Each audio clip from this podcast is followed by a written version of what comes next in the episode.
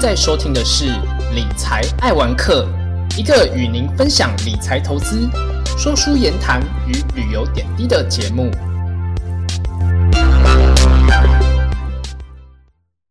大家好，这是汤姆来说书的第十七集，我是主持人汤姆。这集我们来介绍一本关于有钱人思维的一本书，书名叫做《有钱人跟你想的不一样》。大家努力上班赚钱，努力投资。不外乎就是希望能够透过正财或者说是偏财的方式致富。而这一集我们邀请到正港的五吉郎咖喱徐微波港 Podcast 节目主持人安迪来和我们聊有钱人想法。是不是先请安迪来介绍一下自己呢？好，没问题。Hello，大家好，我是安迪。那我的节目叫做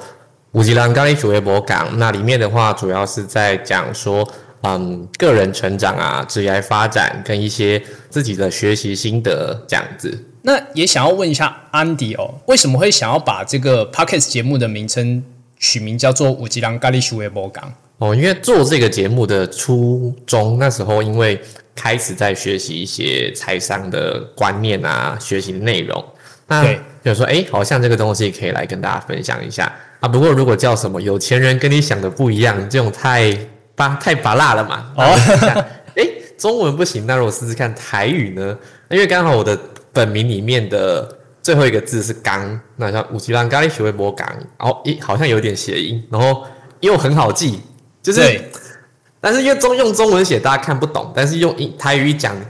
至少前面三个字“五级浪”就很好记。对对对，真的真的真的，它是一个很有识别性的这个名称，所以后来就阴错阳差就直接用了这个了。了解。对吧？那也想要问一下安迪，就是说，目前的这个节目会想要做这方面的节目的原因，是因为就是从开始学习财商的部分才开始的吗？还是说有什么其他的原因？一部分是这些年做了一些学习嘛，想帮自己做一些累积跟有一些记录。那另外一部分是之前有参加过一些线上的读书会，然后在导读的过程里面啊，就有其他的朋友，然后给了一些 feedback，就是说，哎。你的声音还不错，要不要考虑做一下这样子？我说，嗯，好像可以耶。那可能慢慢的从有这样的想法到实际上，呃，录完第一集上架，大概隔了两个月。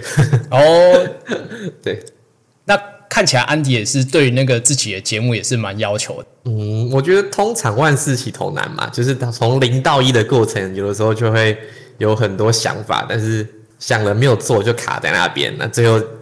最后那个实际上上架的契机就是某一天消哎某一天大概深夜吧，然后有人一直问我说哎什么节目什么时候要上什么时候要上？我说哦好了好了，等一下就上了，然后就 就打一篇稿，然后就念上去，然后就上架。反正第一集出来之后，后面就应该会比较顺。哎，大概就是这样子。哦，就大家拼命敲完之后，那个安迪就赶快把节目上一上了。对对对对对，因为已经就是那种看到一次讲一次那种。已经很烦了，对啊，对啊，对啊，因为其实我有听一下那个安迪的节目，因为安迪的节目大概近期也蛮多都是呃访问不同类型的来宾。那在这么多的这个呃访谈不同类型的人的这种节目里面啊，就是安迪觉得说最特别的五吉良是谁？我仔细的回想一下，我目前为止觉得最特别的应该是。那时候我有访过一组视障的音乐家哦，那他们是两个人啦，是分别两个人。但是那时候会访谈他们的契机，是因为啊朋友转介绍，我觉得诶，因为我其实以前也学过一阵子的音乐，然后我觉得可以透过这样的访谈去了解到说，也许视障者跟我们并没有什么不一样。我指的是除了先天的缺陷之外。他们在生活，甚至在一些啊各自领域上面的成就，一样可以靠着他们的努力达到。哎，或许跟一般人一样，甚至更甚至的一个成就，这样子。嗯，他们是就是是做什么样的，就是乐乐器，或是说是唱歌的表演吗？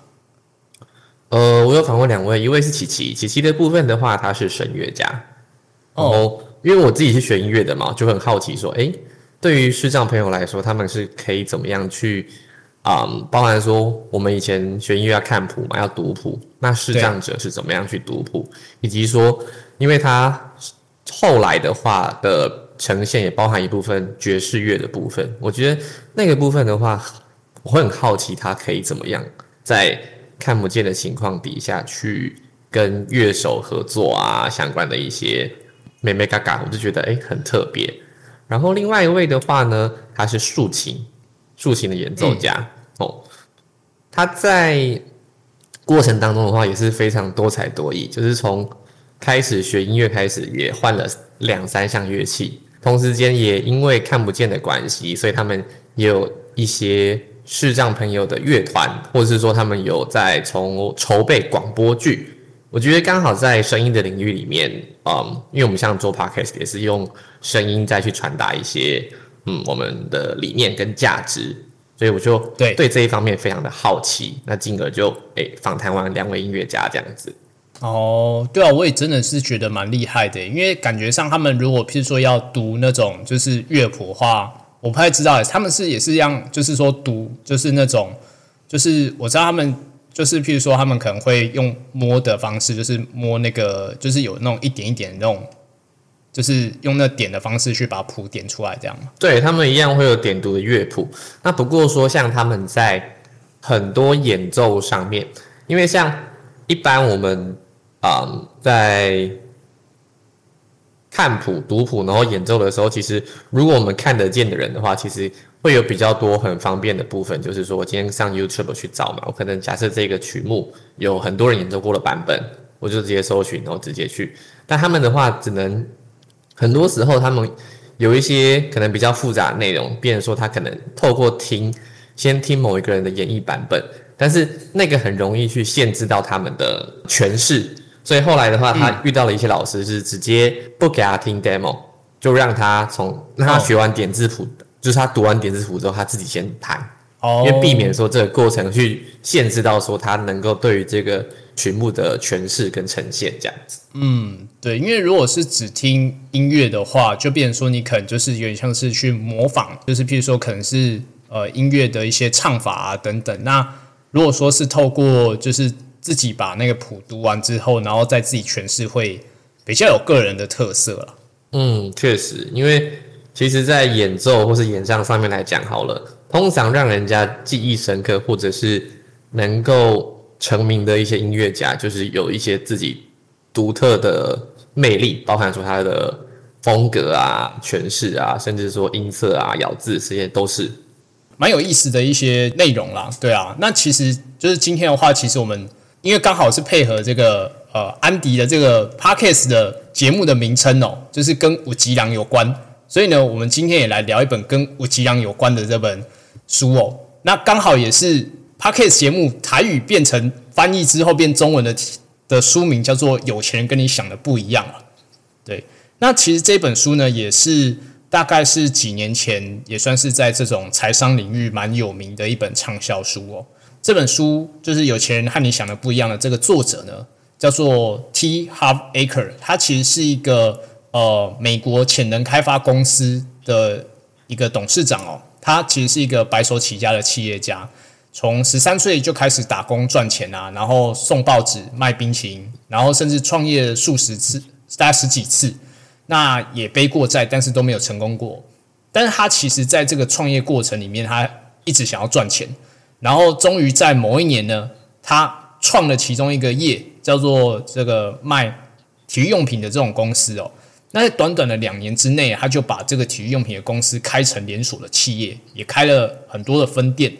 后来呢，也因为这个公司也是蛮赚钱的，他就把这间公司卖掉，啊，赚了一大笔钱，让自己成为真正的有钱人。但是呢，他在卖掉公司赚了这一一大笔钱之后，又在短短的两年之内，把这个卖公司的钱又全部的花光。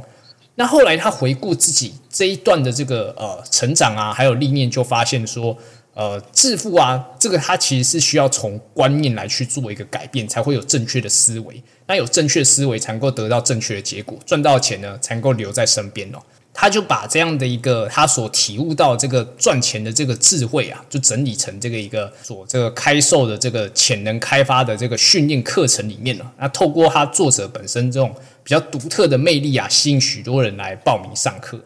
那我也想问安迪，就就安迪自己的这个经验来说啊，就是有钱人跟一般人有没有什么比较不一样的地方？我觉得就是像书里面讲的，因为这本书其实蛮像是一般在学财商的入门书籍，就是他先没有教你一些技术跟方法，首先你要先去理解钱是怎么样一回事，所以包含说有很多说法嘛，就是现在比较多嗯身心灵的讲法是说。呃，钱是爱的代币，钱是爱的代币。我不知道你，我不知道他们有没有听过这样的一个说法。呃，这个我还真的是第一次听到。哦，因为我说它是比较神心理的说法嘛，所以一般可能单纯我们研究理财、研究一些财商的时候，可能不一定会讲到。那再来就是说，有钱人跟一般人的一些看法，很多时候就是他们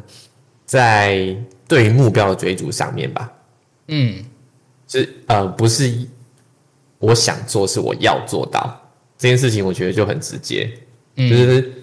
他会想方设法去解决所有在过程当中遇到的问题，进而达到结果。因为像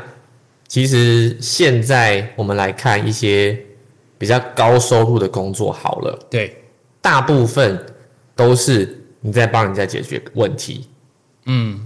像行销，我是在解决业主的问题嘛？对，他给他有一个产品，有一个提案，那希望把这个东西去能够有一个好的业绩成果。那行销就是在帮业主解决问题。那业务也是一样，业务工作的话，通常人家讲说是呃看产品类型啦，但很多时候都会标榜说它是没有收入的天花板。那重点来了，他为什么能做到这件事情？就是他能够解决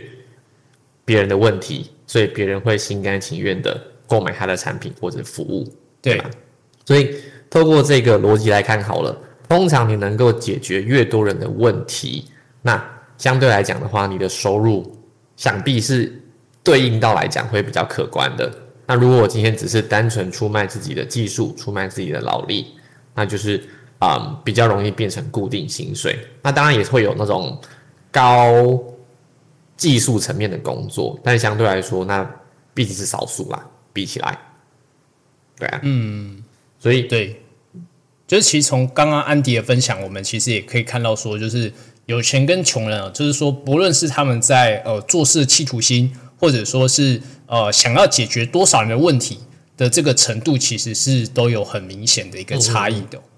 其实这本书啊，有看到一个蛮有趣的一个部分哦，就是它有一个测验。就是去检测说你是不是具有有钱人特质的这样一个心理的测验哦。那总共有七个问题。那我们是不是也邀请这个安迪来当我们这个测验的受试者，这样子，让我们来测验看看，说到底我们是不是有这种有钱人的特质？OK 啊，没问题啊。好，这个测验哦，它七题，第一题是这样子的：如果说啊，你今天走在路上，然后不小心看到，哎，地上有一块那个。一块钱的这个硬币，那你会怎么做？那它总共有三个选项：A 是捡起来放在口袋里面，但是会怀疑说这一块钱新台币到底可以干什么？那 B 呢是捡起来，但是对上天带来的这个幸运哦充满感激，虽然就是只有这么一块钱而已。那 C 呢就是假装没看到这一块钱，就直接走过去。那安迪会选哪一个？第二个，安迪会选第二个。为什么？就是只有一块钱而已，一块钱也是钱呐。有些人不会管大钱还是小钱，积少成多。哦，就是反正有钱就赚这样子。好，那我先就是把这个七题的题目都先送过去哦。好，那第二题呢是说，就是选出你大部分的这种朋友的这种财务的状况哦。那一样也是三个选项，A 是我大部分的朋友都比我穷。那 B 呢？是我的朋友们呢，财务状况都跟我差不多。那 C 的话就是说，呃，有钱的朋友还真的是不少。那安迪士的这个朋友大概是属于哪一种类型的事业？哇，跟安迪结交朋友就对了，你知道吗？因为安迪的朋友都是有钱人，就是大家至少在生活上面无余，然后可能还有一些休闲可以做嘛。就是等于至少就是至少小康以上这样，就是说至少生活还就是生活可以 OK 这样子。对对对。第三题啊，就是说，呃，假设今天就是你上班的公司啊，突然给一一大笔出乎你预期的这个奖金的话，你会怎么样来想这件事情哦？那 A 呢是说，呃，公司发给你这笔钱，就表示说肯定你平常这个呃工作表现啊等等的，等于是有点像是你应该得到这一笔奖金的啦。那 B 的话就是说，哇，这个感觉就是一个意外之财啊，天上掉下来的这个好礼物这样子。那 C 的话是这个奖金啊，你得到这么一大笔钱，但是也不希望说让这个呃同事知道，以免就是说让人家觉得眼红。那安迪会怎么想这件事情呢？A，等于是认为说这个公司是肯定你的表现这样子。嗯，因为我的理解是这样子的，就是一般一般员工在做事的时候，好比说今天我不是业务工作，我是一个固定薪水的上班族。可能老板花三万块请你，对，但是啊，如果在老板的角度，他一定会期望你可以做出三万块以上的价值。对公司来说，可能你今天有办法创造出四万五万的产值，那也许你现在此刻领的是三万块，但如果公司是赚钱的情况底下，老板都看在眼底，所以哪一天公司真的获利了，或是说有一个呃专案完成了。那他他当然是会去看那那一些过程当中提供超乎水准、超乎价值的人啊，就表示这间公司其实也是不是完全只是想要只是拥有一个高 CP 值的员工，他还是算是也乐于去分享这个赚到的这个利润，然后配给这个员工这样子。对啊，因为大部分来讲，老板也会希望好员工留住吧？那怎么样留住好员工？除了他今天呃。愿意努力之外，那通常我不知道之前他们有没有听过，如果一个员工在一间公司待了蛮久的，就是资资深员工离职，大概归类有两种原因。第一种就是嗯，钱没有给到位，就是他觉得我为公司做牛做马，但是啊，我好像薪水没有配得上我现在付出的东西。那第二个部分的话，就是心委屈了。那可能就会是一些其他的事情。那第二个我们不看，光看第一个来讲好了。我觉得台湾在很多时候，嗯，老板在聘雇员工的时候，当然有可能起薪没有这么高，对。可是像很多除了除了业务工作之外，好了，台湾其实很多传统产业，对不对？对。传统产业的话，在公司有盈利的情况底下，通常年终都给的蛮不错的。嗯，真的。前提是公司有盈利啦。那当然，那在过程当中，老板也会去观察说，诶，员工到底是用什么样的姿态在工作上面来呈现？嗯，那就会很直接决定，可能你有机会获得奖金或是升迁的机会。对，因为其实像看那个，就是大概最近几年的航运业就可以知道了，就是他们也是熬了十几年，然后才遇到这一波航运的大多头时代哦，让他们从这个。就是大家都觉得是这种景气循环股啊，甚至在大概接近十年前那个时候，曾经有这个国际上航运公司也接近倒闭的情况，也是这样子。就是就是大家也很努力啊，然后再加上这种时运刚好转到这边的时候，就就是在航运业工作人也刚好有机会能够赚到这一笔，这样。确实啊，但也没有没有办法预料嘛。就是如果我没有。熬过前面那个阶段的话，我没有机会在这个公司获得这么多。但同时间，如果我只看这个产业过去的一些状况来讲，好了，很多人甚至不愿意投入这个产业。嗯，真的，因为等于是过去都是表现都平平嘛，对吧？大家当然就是也不太会想要选这类型的公司。那其实很多这种，就是尤其是刚毕业的。就是学生来说的话，可能主要可能首选不是科技业、金融业，就是这种就是比较高起薪的行业开始，就是等于让起点可以比别人好一点这样。但其实就结果来看，没有什么是一定一定有利或一定不利的，而是过程当中我们怎么样在面对自己的本务工作，然后有没有能够真的在工作当中一方面成长，一边一方面提供超乎。人家期望的价值，就是等于是不管你在什么行业啦，其实你只要能够呃在这个领域能够呈现出你的价值，总有一天的舞台就会是你的。对啊，你在一间公司不外乎就是赚钱嘛。如果钱没有到位的话，至少你能力会先提升嘛。如果两者都没有的话，你应该就走了啦。对，就换个舞台，那你就可以在另一个舞台发挥。这样，大部分是这样子啊，因为嗯，大部分在工作上还是会希望有一些无论是薪水上面的成长，或是能力上面的成长。对对，那我们就是再来看一下这个第四题哦，好哦，就是说在这个财富啊跟道德方面哦，就是比较相信下面哪一种说法？第一种是说有钱人都是不道德的，那第二个呢是说人要变得有钱才有机会去帮助更多的人哦。那 C 的话是说有没有钱跟有没有道德两者没有任何的关系。那安迪会选哪一个？嗯，我觉得是二诶，因为你会发现在，嗯，我觉得当然两者之间要讲有没有一定的关系，嗯，就要扯到比较身心灵的领域去了。没关系，你先讲好了。没关系，安迪也可以分享一下从那个身心灵的观点怎么看这些事情。哦，因为最近几年开始接近身心灵领域之后啊，然后有一个图是大卫霍大卫霍金斯的一个能量意识的层级图。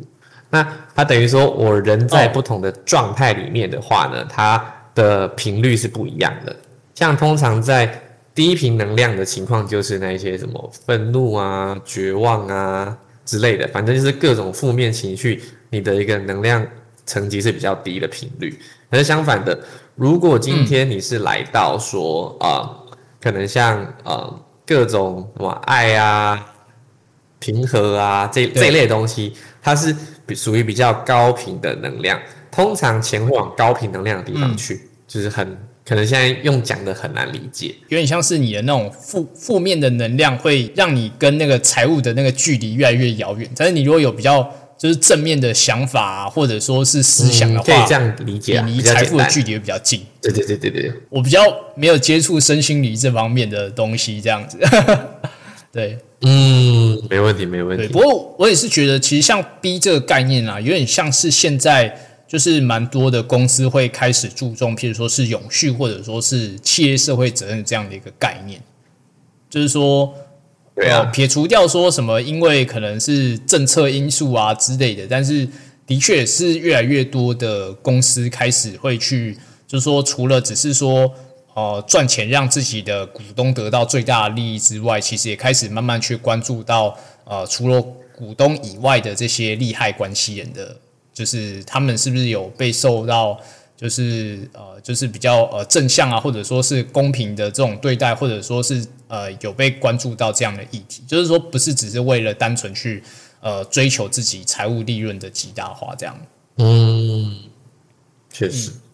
那第五题的话是这样子哦，就是说，就是当你在电视上啊看到就是有钱人就是侃侃而谈他自己的这个赚钱的方式的时候啊，就是你会有什么样的感觉哦？然后 A 的话是说有钱他讲的其实是不切实际的啦，就是说他可能本身可能自己就就是他有一些他自己自身的条件，所以他才今天有办法站在电视上，然后跟大家讲。然后 B 的话就是说他真的是干得不错啦，那他的确是应该可以得到更多钱，他是应该的。那 C 的话就是说这种有钱人哦，感觉就不好啦，就是他就是这么有钱，那我就是就是一般人就是那么穷这样子。那安迪会是属于比较哪一种类型的感觉？你觉得是二诶，但过程当中其实这些年有一些不同的声音跟角度嘛，像前一阵子那个马刚跟小莫不是有出一支影片是在讲运气这件事情吗？也也有另外一派说法说，很多时候我们看到那一些成功人士所谓的幸存者偏差，就等于是十个里面可能九个都阵亡，就是他一个那个可以跟大家侃侃而谈，他就是那个少数的那个成功案例这样子。对对对，但我觉得先撇除就是这件事情，他们在讲的那些内容，对到底是可以模仿，或者是不能被模仿，只是一个运气来讲好了。但不能否认的一件事情是，他就站在那个位置啊。对啊，的确是。就像，嗯，如果我我今天是可能一个基金会的董事，或者说我今天是一个慈善家，你先不管他过程做到什么嘛，但结论就是他有那个能力可以做到这些事情啊。嗯对啊，我们可以看的事情是他过程当中他怎么样达成的，然后从他达成的那些过程里面拆解有没有一些可以适合我来做学习跟模仿的地方。因为我会说，并不是每个人都可以完全模仿别人的，因为他的那一套不一定适合我。嗯，就是他成功的这可能有些时空背景啊，或者说他当时的一些条件让他有机会成功。但是你若完全百分之百 copy 他的模式的话，或是方法的话，可能在没有特定的条件或是因素之下，你可能就会离成功还是有一点距离。这样，对啊，就像以现在我们看自媒体来讲好了，嗯，最早期叫部落格嘛，对。然后后来 IG、YouTube，然后现在 TikTok 短影音出来了，对，那一一路的进程，如果你说现在回去写部落格，不是不行，但是它可能啊、就跟时机点有关系。嗯，可是通常还是会有人在持续做这件事，原因是反正也没差，会看就是会看，啊不会看就不会看。所以、首先你要先确认一下自己要的是什么，那再就是说，呃，什么是适合自己的，嗯，踹了之后才知道。对，的确是。而且我觉得自媒体的这种，就是不同管道它的呃，就是因为它不同的管道的特性跟状态蛮不不太一样的啦。就变成说，呃，可能的确在不同的时间点来看，这个工具确实都会，就是说影响不太一样。就像 Podcast，它可能是一个不知道，就我自己看起来，就是它是一个蛮有先行者优势这件事情蛮明显的管道啦。就是你看，可能比较早期投入到 podcast 领域的人，他们就是如果是以素人来讲是比较容易红的。那如果是后来就是要后起之秀的话，的确就是会比较需要辛苦一点。那撇除掉说，可能是有些可能是名人，可能原本是从比如是 YouTuber 或是他本身就是艺人，然后后来转做 podcast 这种案例之外，那确实后起之秀就会就需要比较努力一点，这样。确实，确实，就是它都会有一定的时间点啦。那没关系，反正就是我们都已经在这条船上了。对啊，我们就我们就继续努力这样。嗯，对啊，那接下来第六题哦，就是说，呃，对于工作跟玩乐的概念啊，就是说安迪比较倾向是以下哪一种类型的哦、那像 A 的话是说工作跟玩乐啊，两者是没有办法兼得的，就是总是要先就是赚到一定程度的钱，让自己有机会温饱，然后再来去想这种玩乐的事情。那 B 的话是说工作跟玩乐呢，也是就是说鱼与熊掌不能兼得，但是呢，偶尔有时候呢，玩乐一下，吃一片这种就是熊掌啊，没有关系。那 C 呢是工作跟玩乐两者其实是可以兼得的、两者并不是一个互斥的一个选项。那像安迪是比较，就是说在这两者的概念上是比较倾向哪一种类型？肯定是 C 啊，因为像我自己本身是做业务工作嘛，那业务工作的话，常常都会有呃，可能不同时期会有一些什么竞赛啊之类的。当你很认真工作，但是没有玩乐的时候，那会有一个疑问是：那我赚那么多钱干嘛？又没办法享受。哦可，是我没有工作，我去玩就发现我没有钱的时候，这也不是大家希望的嘛，因为那可能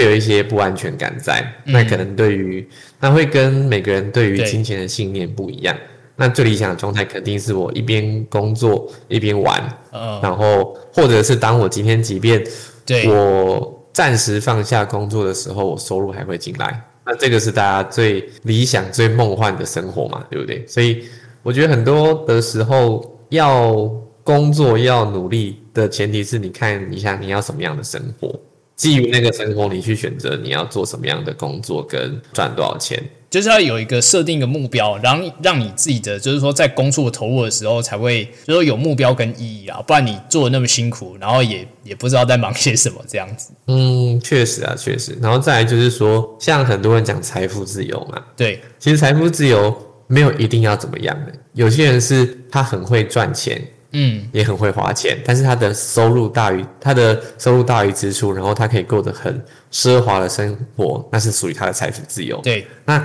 后来的话，其实有很多人在提倡极简嘛，对，断舍离，嗯让自己的一个生活是相对比较简单的。对那他可能把他的开销降低，那他让自己的非工资收入大于他的每个月必要支出。那即便他今天啊、收入没有很高，他一样可以财富自由啊，因为他可以不用再为了钱工作，嗯，不用为了他每每个月的温饱工作，他一样可以工作，但是他可以做他自己喜欢的事情。对，所以要什么样的生活，其实是看我们怎么样帮自己设定的。有点像是说对于这种呃金钱观是有一点就是说不太一样。有些人他可能就是真的很会赚钱，年薪就三四百万以上，那他当然就是就是他他在就是这种可能是享受啊，或者说是消费上，他的确就比较有余裕一些。但是可能有一些人他可能也是就是月光族嘛，赚很多但也花很多这样子。就是最后一题啊，是关于这种跟金钱管理比较有相关的。就是说，下面哪一个？就是听到下面这几个选项里面，就是第一个想法会是什么？A 的话是说，等我有钱了，那我就会开始去管理钱这件事情。那 B 的话是，不管你是有钱或者说是没钱，你都要准备好这种管理金钱的概念。那 C 的话是说，管理金钱呢会限制到我的自由，就会让我的生活呢绑手绑脚的这样子。那安迪会选哪一个选项？肯定是 B 啊，因为这跟应该是说。这件事情跟你此刻有钱没钱没有关系，但如果你没有先学会怎么样管理好自己的钱的时候，那不然给你一笔钱，你有可能变回原本的工的生活形态。好比说，假设像以刚刚作者例子，他不是创业成功吗？对，然后后来把他的公司卖掉嘛，可是那一笔收入过没多久又花光了，这就是一个最最好的对照啊，就是。因为像很多新闻上很多在讲那种中乐透的啊，什么千万富翁、亿万富翁啊，但在他对于金钱的一些管理，就我们讲财商观念不好的情况底下，有可能就是诶若干几个月、几年以后，可能一贫如洗，就回到他原本的生活，甚至更惨。因为那一笔钱对他来说，或许不是一个礼物，或许是一笔灾难，或或许是一场灾难。真的。就原本是他可能真的有运气啊，或者什么之类，让他得到这个意外之财，但是就因为他本身没有就是足够的这种金钱管理的概念，那就让他变说这笔钱又悄悄的又离开了他的身边，这样。对啊，对啊，对啊，我觉得这个蛮多例子啦，就是大家都想要一夜致富、一夕暴富嘛。但如果今天，嗯，即便拿到那些钱，那你不知道怎么去好好的使用它，那。到头来，我记得没错的话，那个叫什么？最近的新闻吧，好像这两天而已。不是有一个继承，呃，继承老爸亿万哦，什么高中生对不对？对对对对对对，我觉得那个好可怕。就因为好像高中生好像继承了不知道是几亿的房地的房子还是什么，然后一下就不知道是自杀还是怎么样的。呃，新闻是说疑似，因为他那时候。报说是跟一个代书吧，就是帮他处理土地的那个啊，就是继承的那个代书，然后两个跑去同性结婚，但人家都说那个代书应该是谋财害命，就是他们同性结婚完没多久之后，呃，高中生就坠楼了。这感觉就是很预谋的啊，就是可能已经知道说高中生已经是有，就是说可能他他有资产，然后被那个代书知道之类，才会有这种结果这样子。对啊。但我觉得很有趣的事情就是，以那个高中生他爸爸来讲好了，其实他爸爸就是那种，嗯，新闻有报说他们在原本的生活当中就非常的朴素，你不会知道这个人身家上亿，他的生活就像一般的老人家一样这样子。哦，就是说你从他的就是平常的消费行为看不出来他是一个很有钱的人这样。嗯嗯嗯嗯嗯。然后最近看网络新闻也在讲啊，那叫什么？特斯拉的创办人叫什么？呃，马斯克。诶，哦，马斯克。人家说马斯克是开头油台，他没有开他们家自己的车。诶，哦，对，就是有很多的细节可以看出来。其实，嗯，有些人之所以有钱，一有他的道理在。他对于金钱的管理，真的就是有些有钱，就是那种你可能就是走在路上，你就基本上有些有钱，他就真的在路上，他就像路人一样。就是那种穿的也很朴素，也不是那种就是那种穿金戴银那种土豪型的，然后就是真的会让你觉得他可能就跟一般人差不多这样子。确实，确实有钱只是一个一个状态吧，但有些人把它当做一个数字，但有些人会把它非常的外显。那没关系，都是每个人自己的选择。但重点是你要能够知道自己在干嘛就好了。嗯，真的，真的，真的。因为其实我觉得像安迪真的是很有这种有钱人的思维概念。其实从刚刚的一个就是有钱特质这样的一个就是这种测验啊，七题里面其实安迪真的是拿下满分，真的，所以真的是非常的厉害啊！所以我我觉得这个测验其实大家也可以去测验看看。那呃，就是我也会把这个测验的内容啊放在这个我们这一集节目的这个资讯栏里面，然后大家也可以就说透过这个测验来检测看看说，哎，自己是不是具有这样有钱人的特质？那假设说你今天如果可能，比如测完，哎，觉得自己好像离这个有钱的这个特质还差了一些些，也没有关系，那你就可以再去看这本书，就是这个有钱跟你想的不一样啊。这本书其实也就是教你一些。算是从这种心理层面的方式去让自己做出一些改变的一些方式啊，让自己离这种有钱的想法越来越近。嗯，对。那其实这本书我也是觉得，就读起来真的是蛮有感的。就是说，因为像这本书里面，我觉得他在讲，就是说怎么样去建构你就是对于金钱的这样的一个想法，然后跟去剖析，就是说，呃，有钱人跟就是一般人或者说是穷人在思维上或者说是行为上有没有一些。就是不一样的部分，其实我都觉得算是呃介绍的还蛮不错的。像安迪觉得说，在建构这种自己的这种金钱蓝图的时候啊，有没有什么一些就是关键的策略或者是想法，是很值得跟我们的听众朋友们介绍的？我觉得首先你要先知道你的目标是什么，因为如果说大家想要变有钱，可是有钱就是一个很抽象的概念，有钱的话是。对你来说，多少叫有钱？我是要拥有可能三千万存款叫有钱，还是我需要让自己有呃每个月可能也许五万、十万的被动收入叫有钱？那它会有很多客观的条件在里面，所以可以的话，你先具象化、具体明确的把你自己呃理想中的生活样貌先勾勒出来，然后再去用客观的数据把它。概算记录一下大概那样的一个生活所需要的条件是什么？好，首先这个是条件嘛。那再来就是说，嗯你要知道对于自己来讲，自己适合什么样的方法。有些人是嗯很会花钱，但是他会因为他很会花钱，他要赚更多。很多做业务工作，尤尤其是可能业务工作做到很 top 那种超级业务。他确实很会花钱，但是他更会赚钱，所以对于他来说，如果你要他走那种节流的方式，那可能就变成不会赚钱了。嗯，可是相反的，有些人就是呃，我可以呃少赚一点，对，或者是说，就是他可能比较适合保守的方式，我宁愿不要赔钱。嗯，对他对他来说，可能呃，我可以让自己的生活简单一点，没有问题。嗯，那。等于说，我们要先清楚自己是哪怎么样的一个属性嘛，包含说我适合用什么样的方式工作，我适合用什么样的方式投资，我自己承受承受风险的能力在哪边？嗯，对，因为其实像刚好我接触财商的入门是啊，有一个系统叫做天赋原动力，那个是英国人罗杰汉密顿他创造的一个。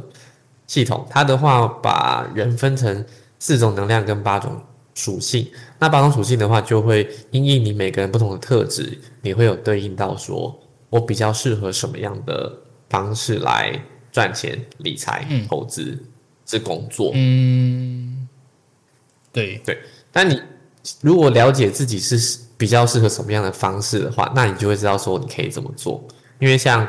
有些人。不擅长跟人接触，但是他跟他的数字逻辑很好，甚至说他可能就喜欢买一些固定的资产会增值的。嗯，对啊，我觉得这个其实就是回归到，就是说可能每个人的个性，或者说是呃，就是说他他的属性，就是每个人其实不太一样，就会变成说要根据每个人的属性跟状态来。就是说，设定自己的这种就是金钱蓝图，或者说是目标，或者是策略这样子。没错，没错，因为这样才有可能照着你自己的方式达到目标。不然，如果我就是一个很保守的人，然后你今天突然跟我讲说，哦，要嗯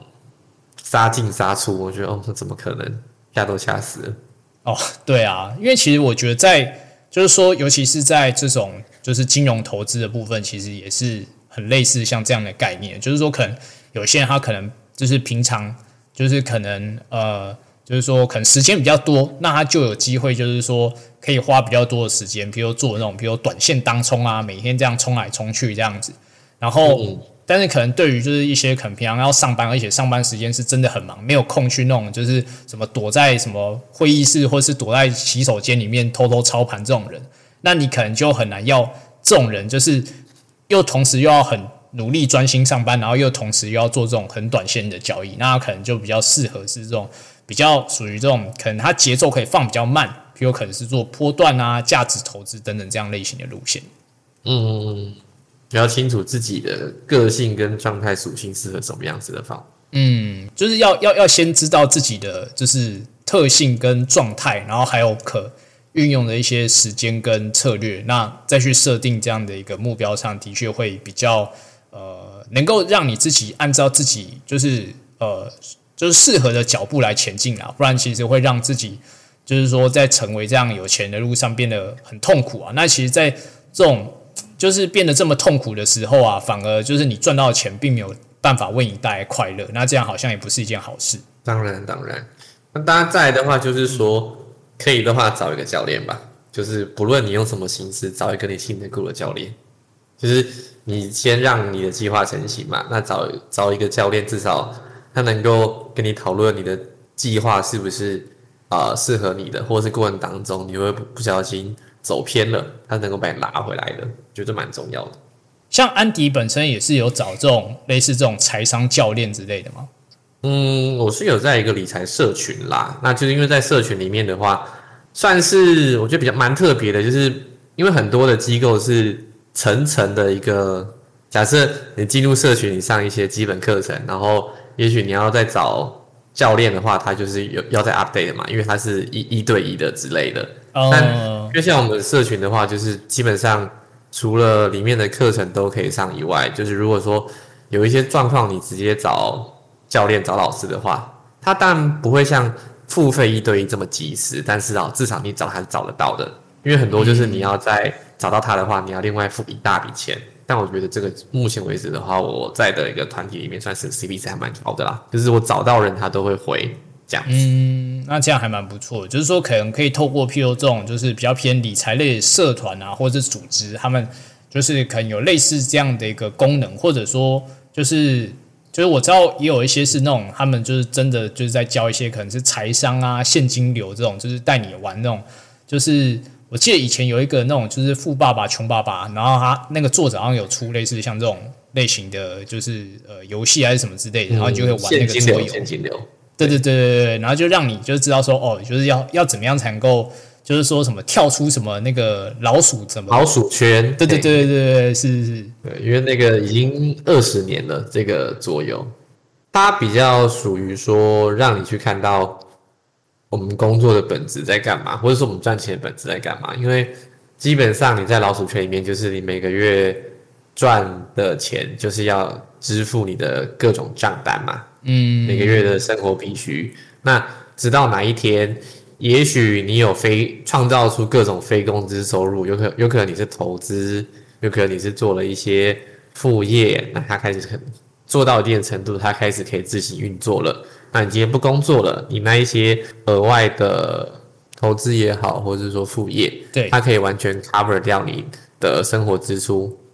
那你可以不用再为钱工作，那就是所谓的跳出老鼠圈这样子。这这的确也是，就是我觉得大家如果有机会的话，也可以去玩玩看这一个，就是这种财富现金流游戏哦，让自己去实际透过这个类似像桌游的游戏去体验一下，就是说要怎么样让自己去脱离这个老鼠圈的这样的一个游戏哦。我觉得大家可能实际去玩一次，就会比较更清楚的去了解说这个。就是有点像是模拟我们在这种呃生活的状态之下，要怎么样让自己变有钱。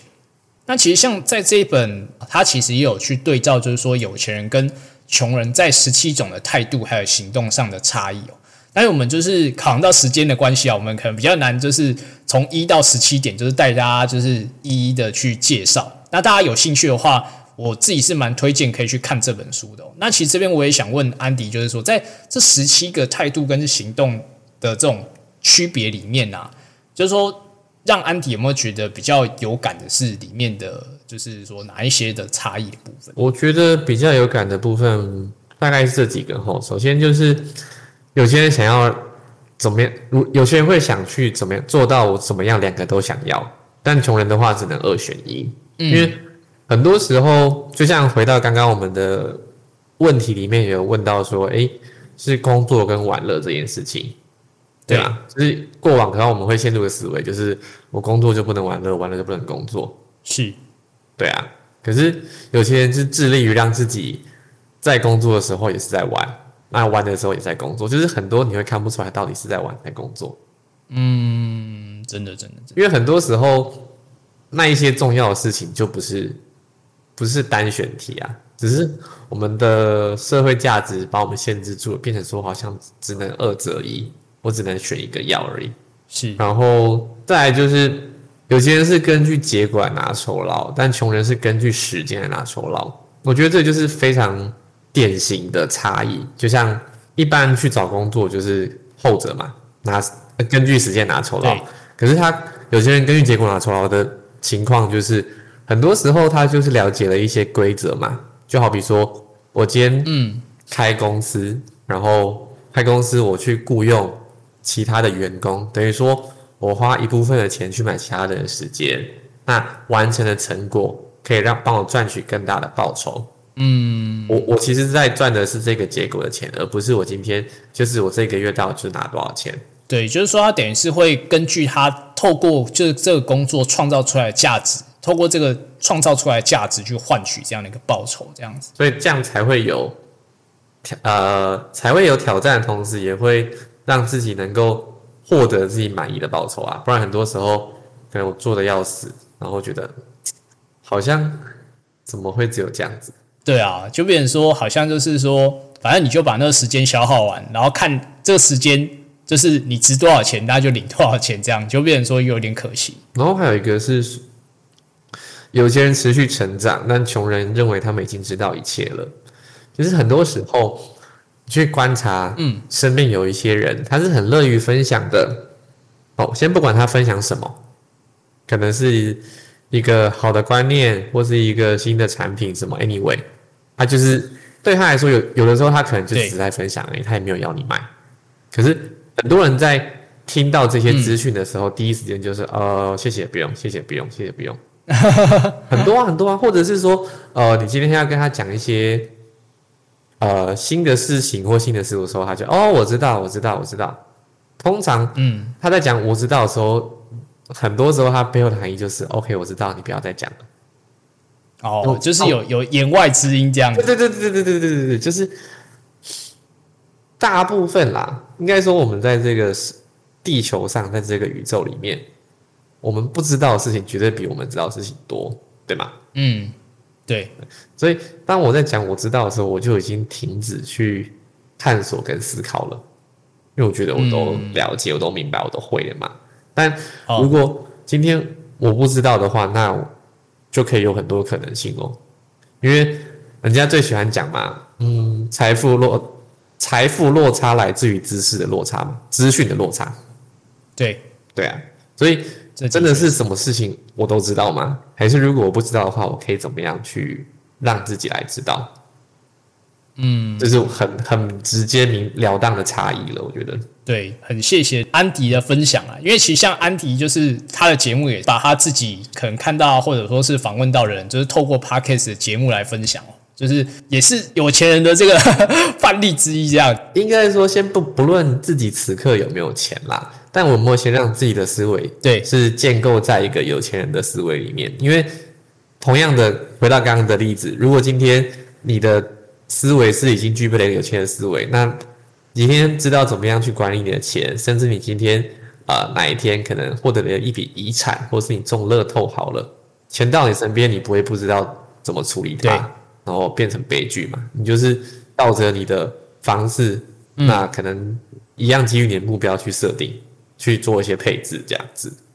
那最后也想要问，就是说，安迪，就是那我们的听众可以在哪边就是找到你呢？就说听到你的节目这样。哦，节目的话，在 Apple Podcast、Spotify，然后 Mixer、Bus 这三个平台的话是比较多人听的啦。然后不然就是说，可以在 IG 上面搜寻五吉郎，应该就找到了。对。哦，对，因为现在应该是没有其他节目用这个，就是用台语翻过来的这种名称这样子。那时候就是看着比较少了，用了就对了。很少。对对对，真的真的很很有识别度这样子。虽然说那个名称的第一次看到，我真的是觉得 大家蛮顶多只会看，只会讲前三个，后面因为是台语嘛，台语就是我那时候就是手机按一按，第一个就是名字就是谐音打过去，第一个就把它按上去，所以基本上后面不太会念是很正常的。哦，对，就是可能要要对台语要有点了解的话，才比较会知道这样。对对对对对，嗯，那也谢谢安迪今天的分享哦，也让大家对于就是有钱的思维啊有更多的认识。那我也会把这个五吉良该西微博港的这个 podcast 连接呢贴在我们这一集节目的资讯栏。那如果想要知道更多不同领域的这种呃专家或是五吉良的成功经验，也欢迎到五吉良该西微博港的 podcast 节目来收听。最后，如果你对于这一集有什么的看法或想法的话，也都可以留言或私讯我们的 FB 粉专或 IG 哦。那我们就下一集再见喽，拜拜。拜拜。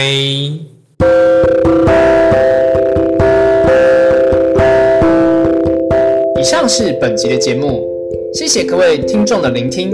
如果喜欢理财爱文科的朋友，欢迎大家订阅，并在 Apple Podcast 留下五星评价与留言，也可以追踪本频道的 IG，多关注，多分享。我们下期再见。